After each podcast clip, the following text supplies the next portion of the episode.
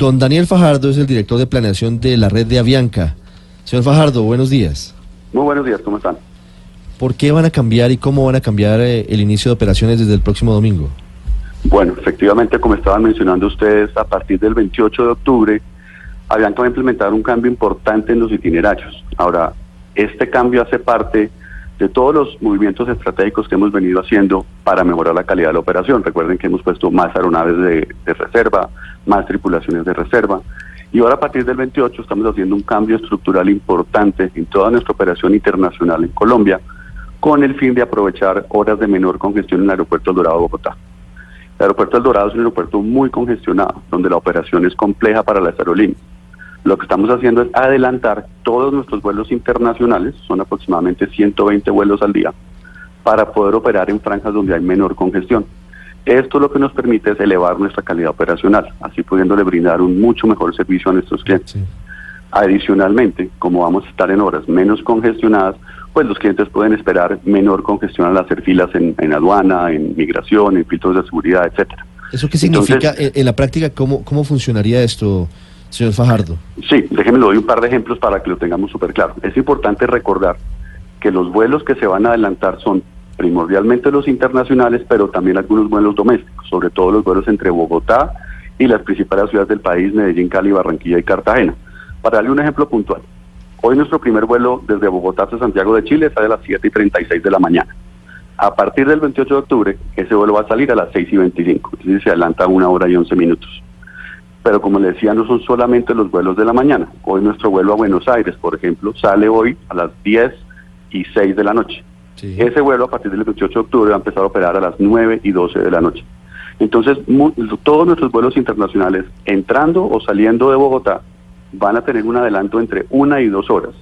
Por lo tanto, es muy importante que todos nuestros clientes validen sus itinerarios vía nuestra página web, por la aplicación móvil o por el ah, call muy importante porque para estar los que compraron anticipadamente ya no es el horario en el que compraron, si, sino usted compró Bogotá, Ciudad de México hace seis meses y decía eventualmente que salía a las dos de la tarde, es posible que le haya cambiado el horario y ahora salga a la una de la tarde. Es un ejemplo. Exactamente. Y por eso es tan importante revisar para que nuestros pasajeros lleguen con suficiente tiempo al aeropuerto y así evitemos inconvenientes. Claro, pero ahora eso altera también todas las conexiones que tenga la gente, doctor Fajardo, porque, por ejemplo, una persona que salga a Santa Marta vía Bogotá para tomar un vuelo hacia Santiago de Chile, tiene que cambiar entonces para el día anterior el vuelo Santa Marta-Bogotá, por poner cualquier ejemplo. ¿Quién asume entonces en ese momento el costo, por ejemplo, de una persona que tiene que moverse y dormir esa noche en Bogotá? A ver, nosotros hemos hecho una labor de eh, contactar a todos los pasajeros de forma individual ya sea por correo electrónico o por, por teléfono si tenemos esos datos de contacto. En los casos en que los pasajeros han hecho reservas vía las agencias de viajes, le hemos dado la información a las agencias de viajes para que ellas puedan contactar a los pasajeros.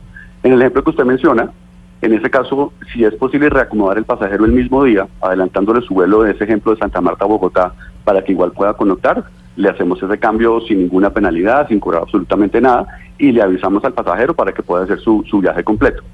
En el caso en que no sea posible reacomodar al pasajero, obviamente no vamos a cobrar absolutamente nada por ningún cambio y se compensará a los pasajeros debidamente. ¿Qué va a pasar finalmente con ese vuelo Barranquilla-Miami? Hubo eh, bastante preocupación en, esta zona del país, inclusive el alcalde eh, Char estuvo muy disgustado, aparentemente estuvo hablando con ustedes. ¿Se va a modificar finalmente el horario? ¿Cómo queda? A ver, efectivamente ese fue uno de los vuelos que tocó adelantar bastante, incluso más de lo que hubiéramos querido para poder hacer todo este cambio. Eh, en ese momento, como alguno de ustedes mencionaba, eh, la reacción ha sido mixta. Eh, obviamente la madrugada es fuerte y íbamos a madrugar todos, pues en Avianca también vamos a madrugar ahora todos los colaboradores, los pilotos, los auxiliares de vuelo, los toda la, gente de operaciones vamos a madrugar más. Y somos conscientes que puede ser el horario no óptimo para, para la ciudad de Barranquilla estamos evaluando alternativas para ver qué podemos hacer en, un futuro a mediano plazo para, para tratar de poner un mejor horario. ¿Ese vuelo como que, a, qué hora salía ese, inicialmente? ¿O actualmente a qué hora sale ese vuelo? Ese vuelo quedó saliendo como a las tres y media de la mañana saliendo de Barranquilla. ¿Hoy con los cambios desde el domingo? A, es a partir del correcto. Con los cambios, el nuevo horario es a partir de las tres y media de la mañana, que la ventaja que tiene es que pues llega a una muy buena hora Miami, o sea, puede aprovechar todo el día. Pero la persona, la persona tiene que estar, ¿qué? ¿Dos, tres horas antes de, de la salida del vuelo? Es correcto, la persona claro, claro. Por eso no es un madrugón, sino un trasnochón. claro. Tiene que estar a la una de la mañana en el aeropuerto, doce y media, una de la mañana en el aeropuerto. Mire, me dicen que hay una reunión en los próximos días del gobernador del Atlántico, Eduardo Verano, con eh, don Germán Efromovich para hablar del asunto. Es decir, que están, están intentando buscar salidas. Así es, o sea, tenemos toda la disposición de trabajar para conseguir un mejor horario y estamos haciendo muchas evaluaciones para ver cómo logramos acomodar eh, todas las redes de rutas para poder ofrecer un mejor horario. 829, usted me decía que algunas eh, rutas nacionales también han cambiado, se van a anticipar. ¿Cuáles son o, cómo lo van a, decidir? Así es, principalmente algunos vuelos originando en las ciudades de Cali, Medellín, Barranquilla y Cartagena hacia Bogotá. Vamos a ofrecer un vuelo también más temprano para poder llegar a Bogotá a conectar con esos primeros vuelos internacionales.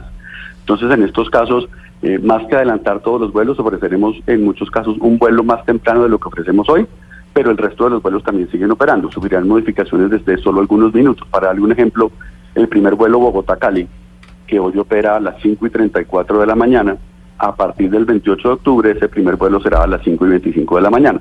Ahora, nosotros a Cali normalmente operamos entre 25 y 30 vuelos diarios.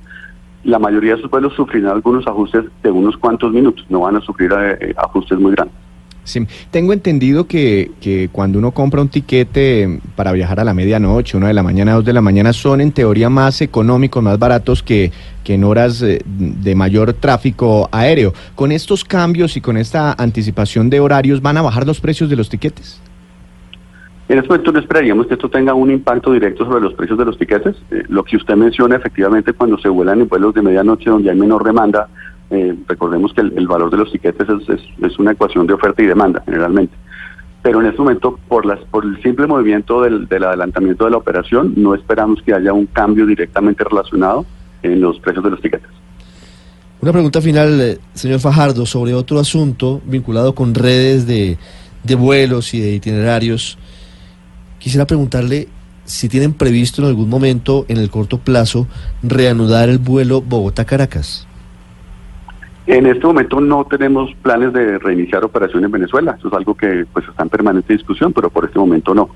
Eh, lo que sí tenemos ahorita es en el mes de noviembre el inicio de tres rutas nuevas internacionales. Vamos a iniciar un vuelo nuevo desde Bogotá a Chicago, eh, otro vuelo nuevo desde Bogotá hacia Santa Cruz de la Sierra en Bolivia y un vuelo nuevo a Europa. Vamos a iniciar una nueva ruta desde Bogotá hacia Múnich.